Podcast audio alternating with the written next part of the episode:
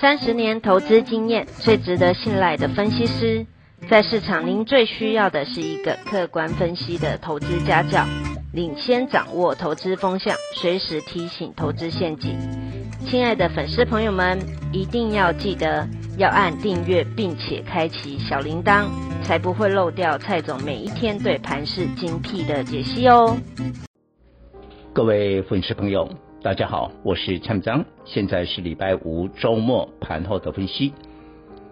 今天大盘如同我盘前的研判，有压抑了，因为昨天礼拜四呢，盘中大跌一百五十七点，但收盘涨了八十二点，它有一个价差，所以今天高档一定会出现调节的压力，加上联总会的鹰派立场之后，美国道琼指数已经跌了两天。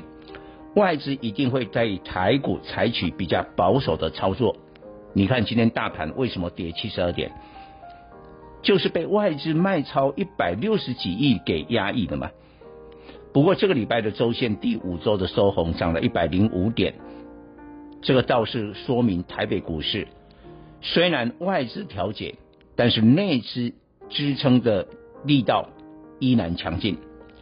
所以我们对后市呢看法。还是偏向于乐观，只不过短线，请大家注意，在一万七千三百点这附近，必须指数进行了一个换手整理。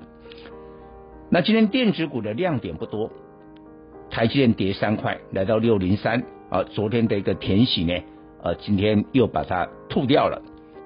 那为什么？因为电子股今天亮点为什么不多？是因为资金被排挤。到目前呢，电子股虽然慢慢的稳住，但是占成交量的比重依然没有超过了五成，不是一个很厉害的主流，只是说配角的主流。那主流是谁？航运。我昨天礼拜四盘后特别讲，散装轮有大行情，我讲了很多，包括了铁矿砂价格稳定，包括了中国现在最缺的是什么？煤炭，煤炭，夏天的用电的旺季嘛，因为跟台湾一样用电的旺季，所以呢，它的火力发电还是靠煤炭。然后呢，有一些钢铁的生产的原料也是焦煤，所以现在中国最缺的一个原物料是煤炭呐、啊。那煤炭用什么来运送？用散装轮。所以你看，B D I 指数创下了新高，这个在昨天的礼拜四盘后，蔡总已经提前跟所有的粉丝来分析了。现在 B D I 指数是不是突破了五月五号？五月五号是三千两百六十六点，那现在最新的报价已经突破，突破之后，它再度的改写了十一年的高点，所以今天散装轮疯狂了。几乎没有看过，史无前例。只要跟散装轮扯上边，哪怕他的船队没有几艘船的，全部涨停。你看今天二六的族群、五六的族群疯狂了，而且今天散装轮啊不需要。过去散装轮涨停是什么？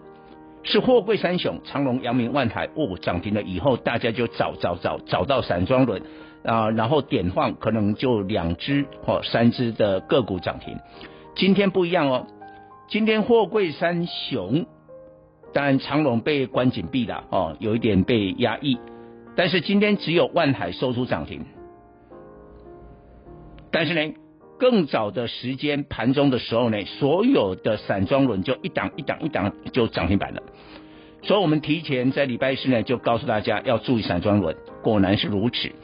所以我我称为今天呢、啊、是疯狂的散装轮呐，所有散装轮的个股全部涨停，而整个航运呢不止啊，还加上一些陆运啊、货篮呐，总共上市柜的航运一共二十档涨停。你看今天大盘是跌的，航运热到这种程度。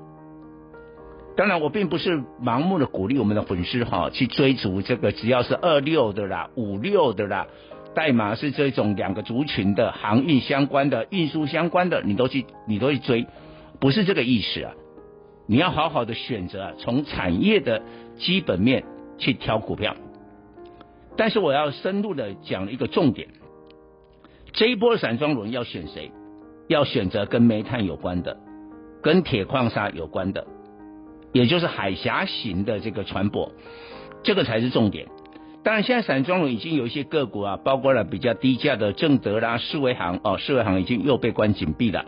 辉阳 KY 有这三档创下波段的高点，新高了啊，股价就新高了啊。所以不是只有货柜三雄长荣、阳明、万海在创高，这三档也在创高。所以下个礼拜的操作重点就是跟海峡型有关的散装轮，但是股价还没有创高的，显然是重点。以上报告。本公司与所推荐分析之个别有价证券无不当之财务利益关系。本节目资料仅供参考，投资人应独立判断、审慎评估并自负投资风险。